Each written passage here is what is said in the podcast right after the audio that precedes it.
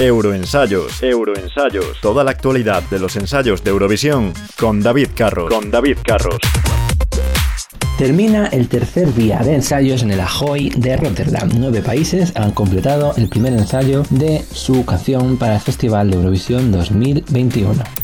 San Marino ha comenzado la jornada con una colorida puesta en escena en la que destacan los bailarines vestidos de blanco de arriba a abajo y la presencia escénica de la propia Zenith al rapero Floraida, sino que ha traído a un figurante. Todo indica que la semana que viene estará con ella. Estonia ha repetido la actuación del Laul, incluso algo más sencilla, confiando en la presencia escénica de Uku en toda la actuación. República Checa ha hecho unos pases bastante marcados en los que Benny y cuatro bailarines y bailarinas han realizado una coreografía de la más festivalera con colores muy animados. Grecia, la que decían que iba a ser la gran sorpresa del día, ha decepcionado a prensa y público con unos planos basados en un croma donde los bailarines pierden cara, manos, brazos y solamente se ve su ropa. Austria ha impresionado a la prensa acreditada haciendo un ensayo de lo más sobrio, basado en blanco y negro y en el que destaca la voz del propio Vincent. Polonia ha realizado unos pases